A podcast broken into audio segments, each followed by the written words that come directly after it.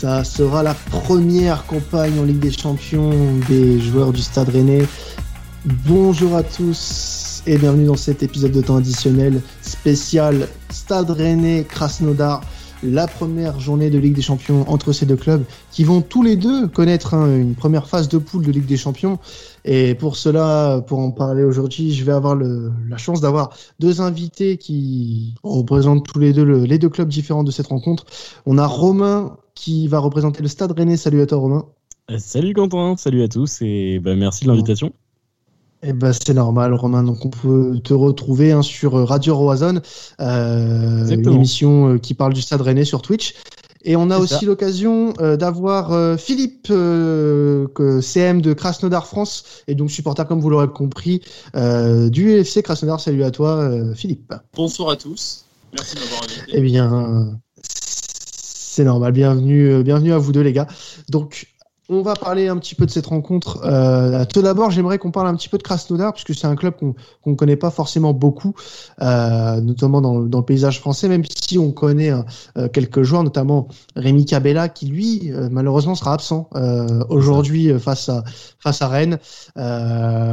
Philippe, qu'est-ce que tu peux nous dire un petit peu de Krasnodar Présente-nous un peu ton club. Qu'est-ce qui, qu'est-ce qui se passe actuellement du côté de la Russie avec Krasnodar? Eh bien, euh, déjà, bon, c'est pas un nom très très connu. Eh bien, c'est un petit peu mhm. normal. Par contre, c'est possible que ça le devienne de plus en plus.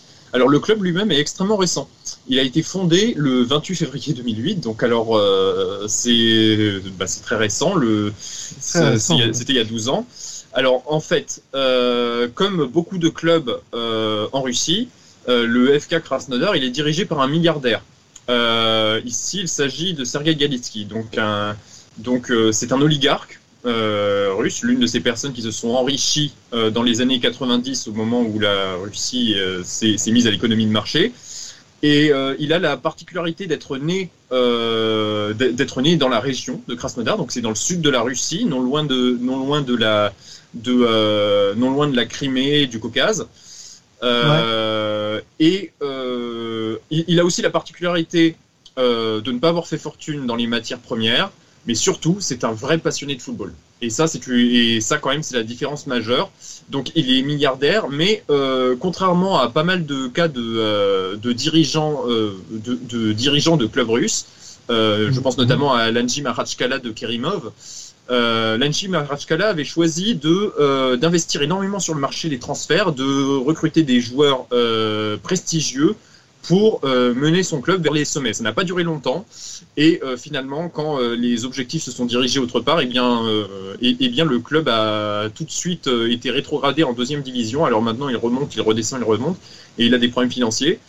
mais eh bien, le, le FK Krasnodar, c'est l'anti euh, Mahachkola.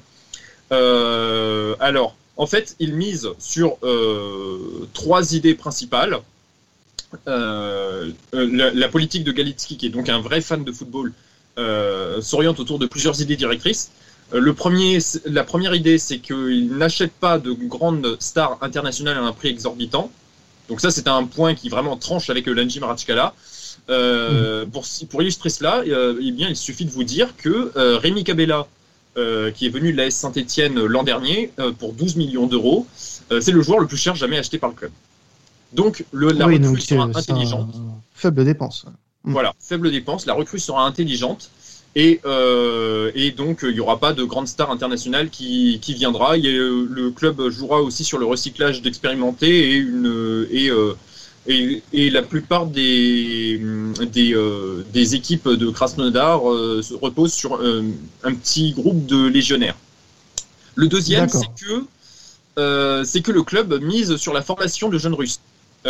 qui, qui doivent composer l'équipe. L'idée, c'est d'en, intégrer le, le, plus possible. Il y a vraiment tout un programme pour les 6 pour les 6-12 ans, avec un partenariat avec une, une vingtaine, trentaine de clubs dans, le, euh, dans les environs. Il y a tout un stade, euh, il, y a, tout un complexe euh, sportif qui très ultra ultra moderne qui a été construit. avec notamment ce, ce qu'on a en tête, c'est le, le, grand stade avec son écran géant 362, 360 degrés qui peut accueillir plus de plus de 34 000 spectateurs, alors que pendant un moment, Krasnodar partageait le Kuban Stadium. C'était à ce Kuban Stadium que donc c'était le club, c'était le stade du club historique de la ville, le Kuban Krasnodar. Lille et Nice, les deux, clubs français que Krasnodar a affrontés par le passé, c'était rendu à ce stade-là. Euh, ben, dans le cas de Rennes, ce sera, au stade, ce sera dans ce stade ultramoderne. Et puis, euh, sinon, la troisième idée, c'est que Krasnodar doit euh, proposer un football offensif attrayant. Alors, l'entraîneur emblématique Oleg Kononov, qui a été sur le banc de 2013 à 2016 et qui a permis au FK Krasnodar de découvrir l'Europe, qui celui qui a construit ses premiers grands succès, eh bien, il en est le symbole. Et Mourad Moussaïev, donc l'entraîneur qui ne sera pas là euh, demain parce qu'il est, est malade, c'est la nouvelle de la journée, euh, eh bien, euh, il a pas mal renoué avec ce, avec ce style. donc voilà. donc, pas de star international, un énorme, un énorme investissement sur la formation. Il y a d'ailleurs en ce moment euh, trois euh, titulaires réguliers, donc euh, Danil Utkin, le gardien Matvei Safonov et l'attaquant Chapi Soulimanov, qui, qui, sont, qui, qui proviennent de, ce, de l'académie de Krasnodar. le but c'est de donc voilà, il y a une copie de, il y a, ils essaient de reproduire ce que font l'Ajax Amsterdam et Manchester United. Et, et puis et puis donc la, le but quand même, c'est qu'il y ait du football offensif, c'est que ce soit attrayant pour le public. Voilà. Eh ben les, les, les, Rennais sont prévenus en tout cas. Alors en parlant, en parlant des Rennais justement, euh, Romain, euh, parlons un petit peu de, la forme du moment euh, du Stade Rennais. Alors un match assez compliqué ce week-end pour les Rennais face à Dijon. Qu'est-ce que tu peux nous dire actuellement sur le, la forme des hommes de, de Julien Stéphan Bon, alors comme tu l'as dit, donc après cette trêve, on a, on a affronté Dijon le vendredi. Euh, coup d'arrêt, certes, avec, euh, avec un match nul. Euh, juste avant la trêve, on a fait, aussi fait un match nul contre, contre Reims. mais toujours est-il que ce début de saison du, du Stade Rennais est le meilleur que, que, le club ait connu. on, était, on était en tête de, du championnat jusqu'à cette journée-là. Paris vient de nous passer devant, Lille aussi avec sa victoire contre, contre Lens, mais le début de saison est très très bon. Euh, on a des recrues qui commencent à bien fonctionner, notamment Ciro Girassi qui nous a rejoint et qui est déjà très performant. Euh, on a des recrues qui sont arrivées également en fin de mercato, comme euh, Rogani, Dalbert ou, Jérémy Doku. voilà, ils vont petit à petit prendre, prendre un peu de place. Daniel Rogani a fait un match plutôt correct, notamment vendredi. Dalbert, ça a été très très compliqué, donc à voir ce que ça va donner. Il aborde pas ce match avec la plus grande déconfiance. Doku, euh, pas sûr qu'il soit titulaire, mais, euh, mais il aura son rôle à jouer également. Euh, donc voilà, la, forme est très très bonne côté Rennais. même si voilà, on a marqué deux coups d'arrêt avec ces, ces, deux matchs contre des relégables et qui sont voilà, c'est un petit peu dommage. Mais il ne faut pas oublier que Reims, nous, les deux dernières années, on n'a pas réussi à prendre un seul point face à eux, même pas marqué un but. Et là, on fait 2-2 contre eux. Dijon, à chaque fois chez eux, c'est très très compliqué pour nous. On a fait un match nul, donc bon, c'est voilà, on, ne perd pas et Rennes reste toujours euh, avec Lille les deux seules équipes euh, invaincues de ce championnat. Alors pour, poser la même question du coup euh, Philippe, Kazan était l'adversaire de Krasnodar ce week-end avec une victoire de Krasnodar 2 buts 1 sur le dernier match du club russe. Qu'est-ce que tu as pu constater sur cette rencontre? Est-ce que tu as, vu de belles choses avant ce match face à Rennes ce soir? Alors, euh, le match contre le, contre le Rubin Kazan, ben, il était plutôt, euh, bon, il était plutôt rassurant. La prestation était, mhm. était tout à fait correcte. Euh, j'ai été pas mal surpris par la défense centrale qui, a, qui a bien joué lors de ce match. D'ailleurs, Caillot, l'un des deux défenseurs centraux, l'un des deux défenseurs centraux, a été nommé homme du match. Et ça, c'est plutôt une bonne surprise parce que Krasnodar euh, depuis plusieurs mois, montre justement des faiblesses dans la défense centrale. Alors c'est un peu paradoxal à dire, parce qu'historiquement, la défense centrale de Krasnodar, elle avait été bonne, euh, notamment euh, de 2014 à 2016. où la défense centrale elle était composée d'Andreas Grandvries, donc celui qui est devenu le capitaine de l'équipe de Suède post-Zlatan Ibrahimovic, celui qui a mené la. Suède en quart de finale en, en laissant de côté les Pays-Bas, l'Italie, l'Allemagne comme on sait. Et, euh, l'autre, c'était euh, Ragnar Sigurdsson, donc l'Islandais euh, qui avait brillé contre, contre l'Angleterre. Eh bien, depuis, ils sont partis. Sigurdsson en 2016 après son succès à l'Euro et Grandqvist après la Coupe du Monde 2018. Euh, alors depuis, il y a euh, euh, Alexandre Martinovic qui est biélorusse, qui est là depuis très longtemps, il est là depuis 2010. Mais il est vieillissant et, et donc il, il, a d'ailleurs récemment commis une, une, erreur défensive contre le Dynamo Moscou avant la trêve internationale de ce mois-ci. Euh, il y a donc Caillot, euh, dont je viens de parler, euh, qui a donc fait un très bon match contre le Rubin Kazan, mais qui d'habitude est peut-être facilement mis sous pression, sous pression quand l'adversaire remonte. Là, il peut commettre, là, il peut commettre des erreurs. Et puis sinon, il y a Sorokin, donc qui a joué contre le Rubin Kazan, mais qui est un peu jeune et qui commet encore des erreurs. Euh, donc euh, le fait que, euh, que contre le Rubin Kazan, la défense centrale est tenue bon, ça c'est vraiment un bon signe, ça fait du bien et il faut espérer que, enfin j'espère de mon côté que qu'ils sauront être au top demain contre Rennes. alors le gros point quand même qui reste, qui reste, qui est, qui est douteux pour moi, c'est la capacité. Même si Krasnodar essaie toujours de proposer un football offensif attrayant, euh, c'est aussi la capacité à trouver la bonne position de tir et euh, donc euh, ben, à transformer les attaques en des tirs, en de vraies occasions. Dans les moments les plus forts de Krasnodar par le passé, il y, avait une, il y avait une occasion avec un tir toutes les toutes les trois minutes. C'est d'ailleurs lors d'une, c'est d'ailleurs lors d'un de ces gros temps forts il y a deux ans que Krasnodar avait battu Séville, le FC Séville. Euh, un, peu, un peu auparavant, il avait aussi battu Dortmund de cette, de cette façon. Et il avait terminé devant eux dans la, dans la poule de Ligue Europa. Euh, et bien là, en fait, euh, Krasnodar a quand même du mal à transformer euh, ses attaques en de véritables occasions. Et donc, ça fait moins d'occasions de but contre le PAOK Salonique en qu'il a éliminé en barrage de, de, la Ligue des Champions pour se qualifier. Mm. il y a eu quand même pas mal de moments de souffrance. Mm. Alors, ce sera des, choses à, savoir pour cette rencontre. En tout cas, merci à toi de nous faire part de tout ça, euh, Philippe. Alors, vos, deux équipes sont, euh, sont toutes les deux, vont toutes les deux connaître, euh, vivre leur première campagne européenne en, Ligue des Champions.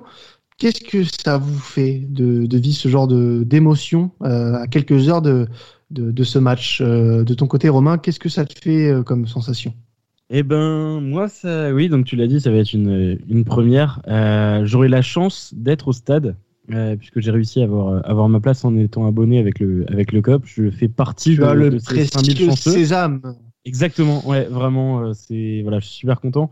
Et, euh, et non, c'est incroyable l'engouement dans la ville déjà depuis, euh, voilà, on, le dit beaucoup plus maintenant dans les médias, mais l'engouement depuis 3-4 ans autour du Stade Rennais est incroyable.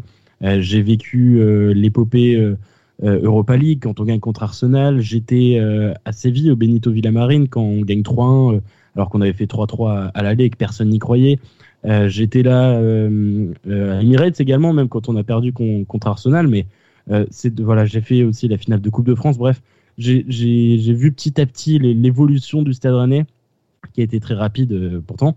Et là, voilà, cette première en Ligue des Champions, bah franchement, je, euh, enfin même toute la communication là autour. Le stade jusqu'à il y a quelques minutes a, fait une vidéo euh, assez incroyable avec l'hymne de la Ligue des Champions euh, version version opéra dans l'opéra de Rennes au Roison Park. Enfin, hmm. c'est tout l'engouement qui arrive autour, c'est vraiment incroyable et j'ai tellement hâte à titre personnel de de voir ça parce que bah tu l'as dit du coup je fais partie de, de Radio Roison nous aussi on, on, vit à peu près la enfin voilà on vit la même évolution on la vit ensemble.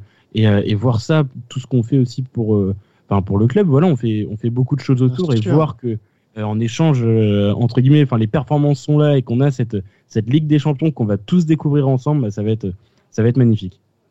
Alors, euh, moi, j'aimerais rebondir sur ça, sur le fait que c'est beau de voir un club comme Rennes grandir sur ces dernières saisons, parce que tu l'as dit, les résultats sont là, les performances au niveau des coupes européennes sont également présentes. Euh, et en championnat, euh, ça s'est montré la saison dernière avec euh, une très belle régularité.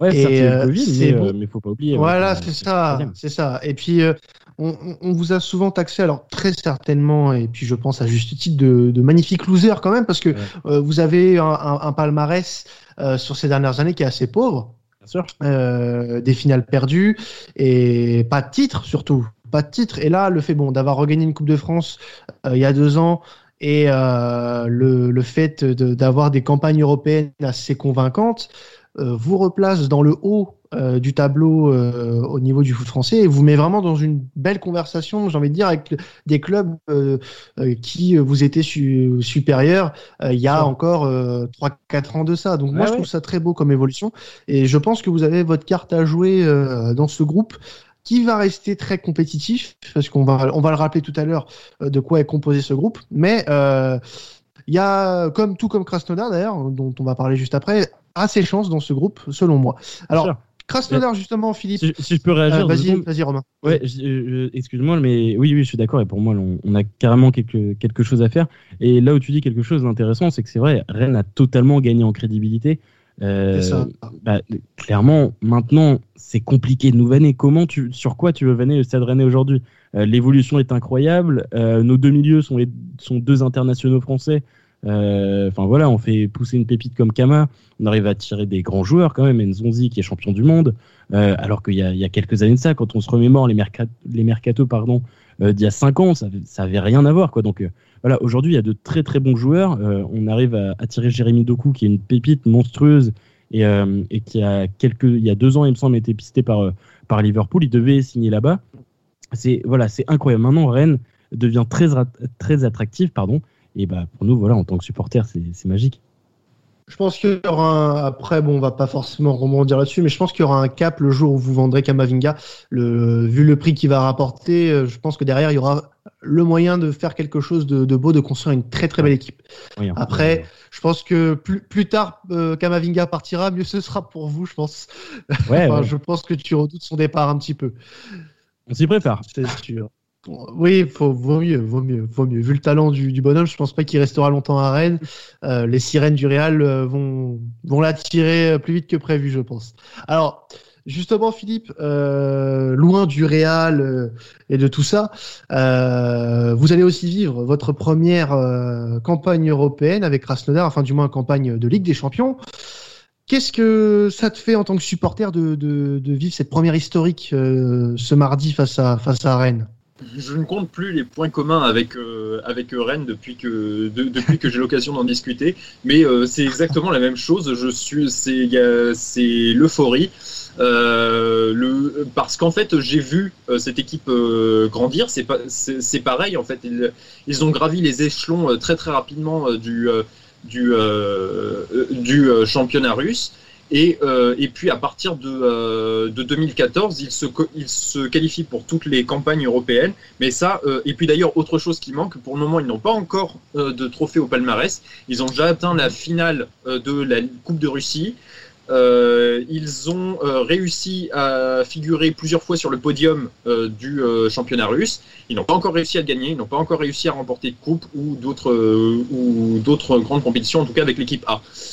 donc ça c'est un point point qu'il y a commun. Pour autant, ils ont depuis plusieurs années réussi à se crédibiliser, mais en fait le, club il date de 2008. Maintenant, il a une grosse, grosse base de supporters, notamment parmi les, parmi les anciens fans, les ultras du, du Kuban Krasnodar. à, une, époque, il disait du club qu'il n'avait pas de euh, bah, qu'il n'avait pas d'âme, pas d'histoire, euh, des, choses comme ça. Euh, ben aujourd'hui, en fait, la ville est entièrement derrière le club et puis même il a énormément de sympathie à travers toute la Russie. Et ça faisait depuis la, saison 2014-2015, qui est donc la première saison européenne où Krasnodar a affronté deux fois Lille. Euh, et, et, bien, euh, à la toute fin de la saison, euh, avec notamment une très bonne partie, deuxième partie de saison où le club a terminé invaincu, ils ont raté la qualification pour la Ligue des Champions pour un but de dernière minute encaissé par le, pardon, marqué par le rival, vraiment à la toute dernière journée. donc depuis lors, en fait, on se demande à quel moment Krasnodar va, va, réussir à se qualifier pour la Ligue des Champions. en 2015-2016, ils échouent.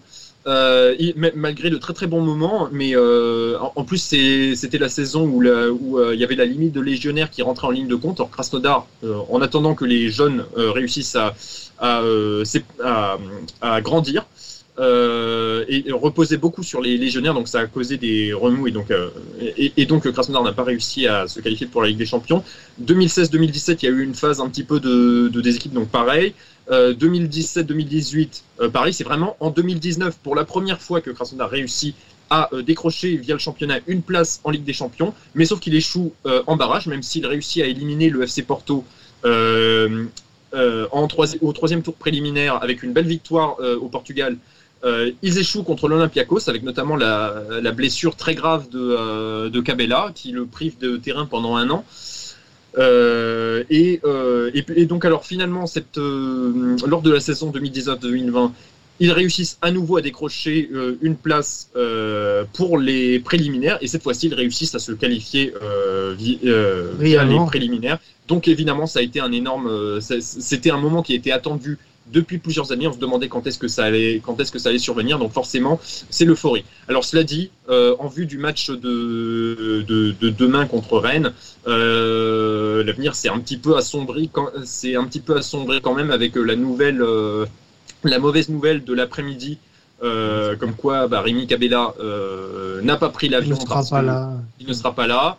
Euh, à cause d'un test de résultat douteux, un test euh, de Covid-19. Lui, il dit carrément qu'il est positif. Le communiqué du club dit que les, que les résultats sont douteux et qu'il a été isolé.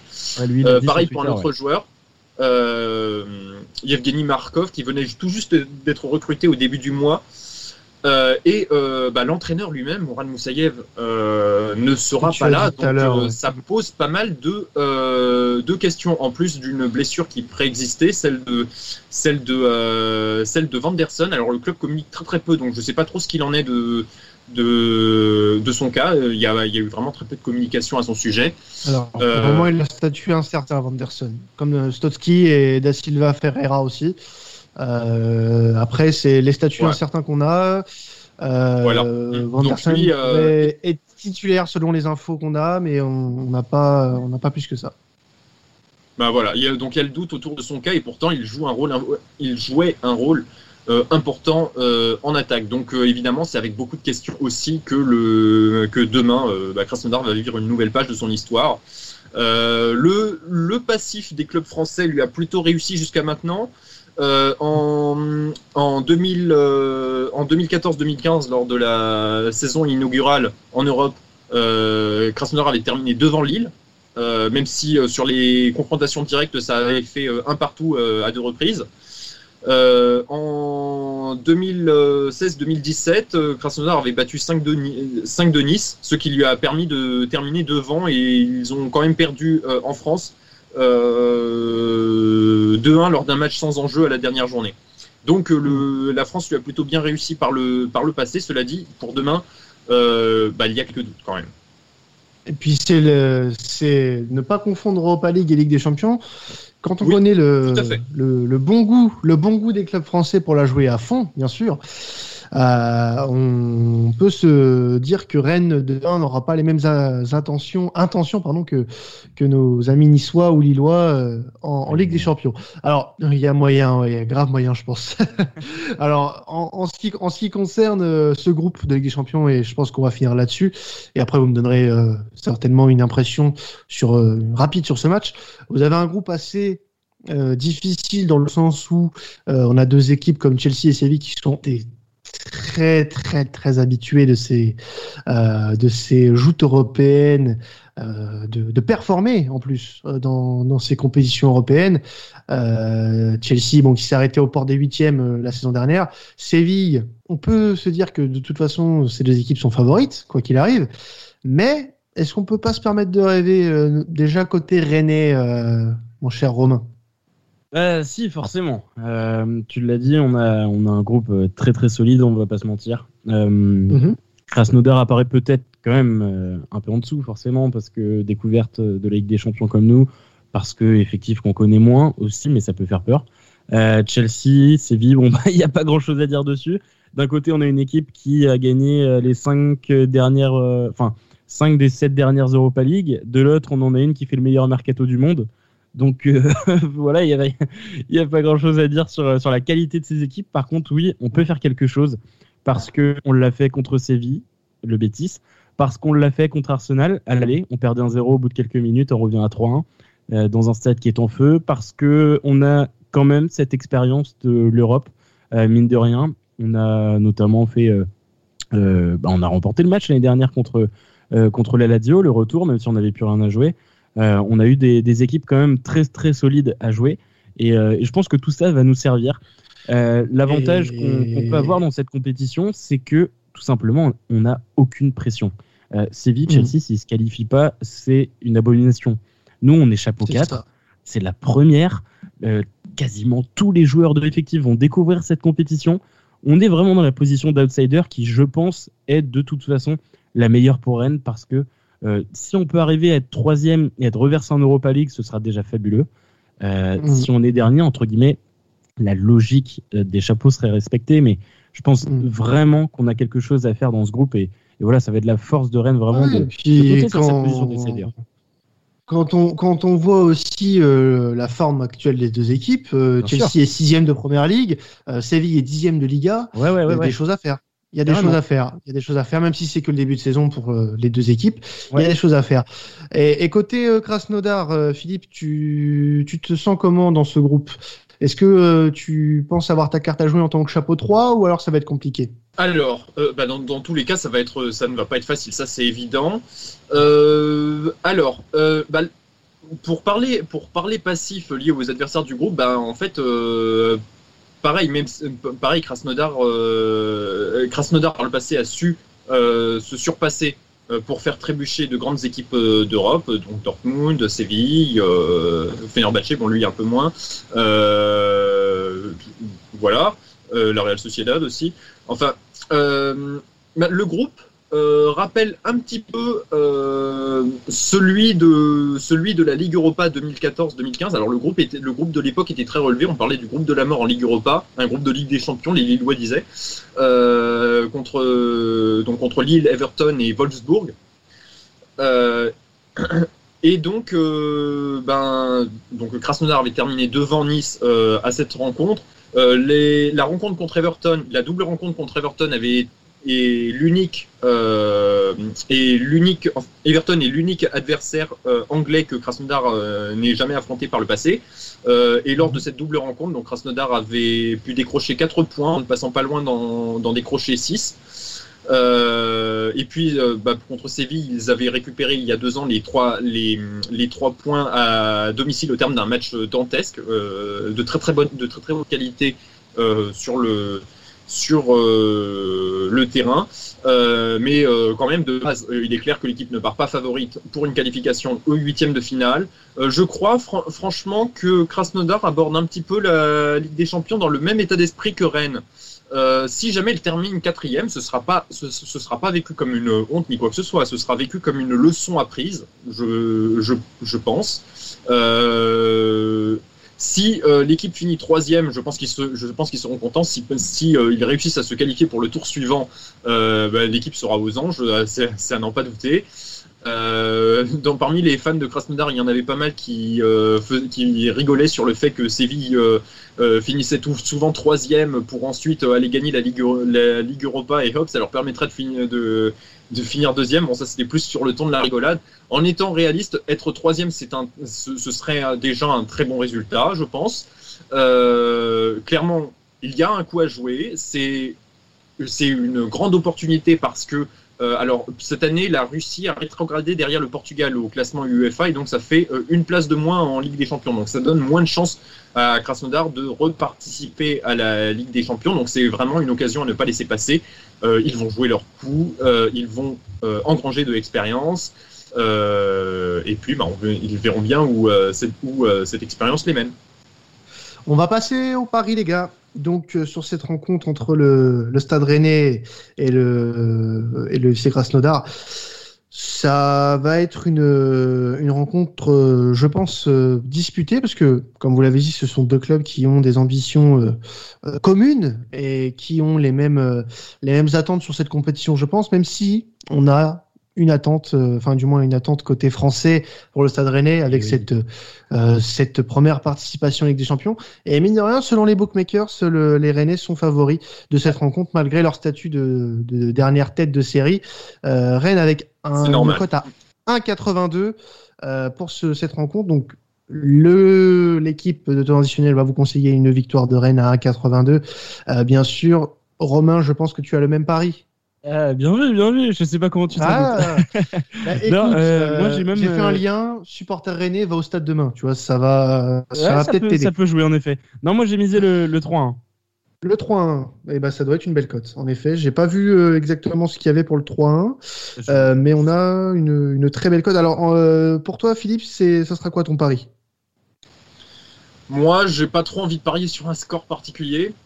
Euh, Ma principale certitude, je, je dirais, bon après il peut, il y a toujours un, il y a toujours une part de doute, mais euh, ma principale certitude, je pense vraiment que c'est le, il y, a peu de chances que euh, le score se termine sur un 0-0. Il y aura des buts par. D'accord. Parce que, euh, alors, euh, ça, a dé- ça a déjà l'air d'être plutôt rare du côté de Rennes euh, d'avoir des 0-0. Très, C'est très très rare du côté de Krasnodar. Euh, Krasnodar ne compte que 2 euh, 0-0 en 40 matchs sur la saison 2019-2020 euh, et en, une soixantaine de matchs européens, ils n'en ont pas plus de pas plus de 4 donc euh, donc je ne vois pas le match se terminer sur un 0-0. Euh, vu, la, vu les circonstances, c'est un petit peu compliqué de voir comment ils vont réagir, comment, ils, comment ils pourraient réagir à, bah, aux problèmes qu'ils n'auront pas d'entraîneur, euh, qu'ils n'auront pas leur entraîneur sur le banc, ils n'auront pas Cabella, il y a le doute autour de Vanderson. Euh, donc, euh, bah, ils, peuvent faire le, meilleur, tout comme complètement s'écrouler, comme euh, quand euh, Cabella s'était blessé gravement euh, il y a un an contre l'Olympiakos à 0-0, alors que Krasnodar était encore assez actif en, attaque, et bien par la suite il s'écroule 4-0. Euh, ou inversement, ils peuvent. euh, je ne saurais pas dire. Mais ma principale Alors- certitude, c'est que, c'est, que ça se finit. Je doute que ça se finisse sur un 0-0. Alors, si tu doutes que ça va se finir sur un 0-0, euh, il y a une cote. Les deux équipes marquent à 1,84. Sinon, euh, pour revenir sur ton 3-1, Romain, on a une cote à 12,60. Ouais, ce qui peut être. euh, voilà. Il y a le 1,5 Mais, si vous voulez jouer safe à 1,23. Un- Ouais, plus d'1,5 c'est ça. but dans le match. Mm, Ouais, 1,23. Ouais, bon, après, bon, c'est pas des cotes euh, que nos parieurs voudront tenter. euh, mais bon, si vous voulez mettre une grosse somme dessus, euh, ça peut faire un petit bénéfice, quoi. Et Ouais, au niveau des buteurs, l'équipe va vous proposer. Alors, moi, j'ai une, une petite faiblesse pour tenter un, un petit Martin Terrier. Ok. Alors, j'ai envie de me premier but Martin d'ailleurs Terrier. ce week-end. Ouais. Et qui fait des, des, des, des numéros 1 mondial sur, sur Foot Champion, apparemment, hein, de, de, de ce qui est ressorti aujourd'hui. Mais bon, ça, c'est ça, c'est anecdotique. Euh, va falloir qu'il m'explique comment il fait pour jouer, par contre, parce que moi, je me tape pas des 30-0. Donc, Et surtout euh, quand t'es. Terrier- oui, voilà, t'as t'as le temps de faire des 30-0 sur FUT, quoi, c'est incroyable. Donc, euh, 3-38 pour Martin Terrier. Euh, tu miserais sur qui, toi, Romain? Ah, pour ma part, j'ai misé, euh, c'est c'est fait. Bon, c'est pas de la grosse somme parce que j'ai pas un gros budget, mais j'ai mis 5 euros sur le but de, de Benjamin Bourigeau qui est à 10. Euh, parce que la Coupe euh, d'Europe lui va à merveille. Euh, on se souvient d'ailleurs d'un magnifique but, notamment contre, contre Arsenal, qui lui avait valu un, un champ magnifique. Euh, je sais pas si vous vous rappelez de ce but-là, mais hum, il avait frappé Oui. un coup franc. euh, qui était repoussé par le mur et puis il a envoyé une, une reprise de volée lucarne opposée euh, dans, dans le Magnifique. but de Petro c'était magnifique. Donc le but de Benjamin Bourigeau, je l'annonce, est 3-1 le score. Vous pourrez, euh, vous l'aurez entendu. ici en premier. 3,95 euh, 3,95 la cote de Bourigeau. Et euh, pour toi, Philippe, si tu avais une, une préférence pour un buteur euh, pour ce- le match de, de mardi? Hum, je m'exprimerai pas sur Rennes si jamais Krasnodar marque, euh, si Krasnodar marque tout court. Euh, ben, à mon avis, il me semble assez probable que euh, je pense que le joueur qui a le plus de chances de marquer, ce serait Berg, donc euh, l'attaquant suédois, euh, qui fait partie Mhm. des expérimentés recyclés. Euh, sinon, éventuellement, il pourrait y avoir euh, Victor Claesson, donc euh, l'international suédois. Il y a toute une, il y a une, il y a toute une colonie suédoise euh, à, euh, à Krasnodar comme dans le reste de la Russie. Euh, Mhm. Je verrais bien un de ces, je, je verrais bien un de ces deux-là, euh, si euh, dans, euh, sachant qu'il y aura pas Cabella. hein. Non. Alors le, là, du coup, le, la, cote de Marcus Berg, elle est intéressante. Elle est à 3,40 aussi. Donc, euh, je pense que, Oui, comme on a dit, les deux 10, c'était équipes marquent. premier, c'était premier buteur euh, Bourigeau. Premier buteur, Bourigeau, ouais. Mm. Euh, alors, si on est cohérent, on peut mettre Les deux équipes marquent avec un but de Berg et un but euh, de Bourigeau. Ça peut être intéressant à jouer. euh, donc, euh, en fonction des conseils qu'on vient de vous donner aujourd'hui, messieurs, dames. Bah, écoutez, merci à vous deux, Philippe et, Romain, de nous avoir rejoints pour cette émission spéciale sur le match entre le Stade Rennais et Krasnodar pour cette première journée de Ligue, de Ligue des Champions. On espère que ça vous aura plu. On vous retrouve dès ce week-end pour un nouveau podcast sur les affiches européennes du week-end en Europe, euh, sur la Liga, la Première Ligue. On ne sait pas encore. On, verra avec le résultat du sondage euh, ce que vous aurez voulu comme, comme affiche. C'était temps additionnel. N'hésitez pas à nous suivre sur les réseaux. Salut à tous.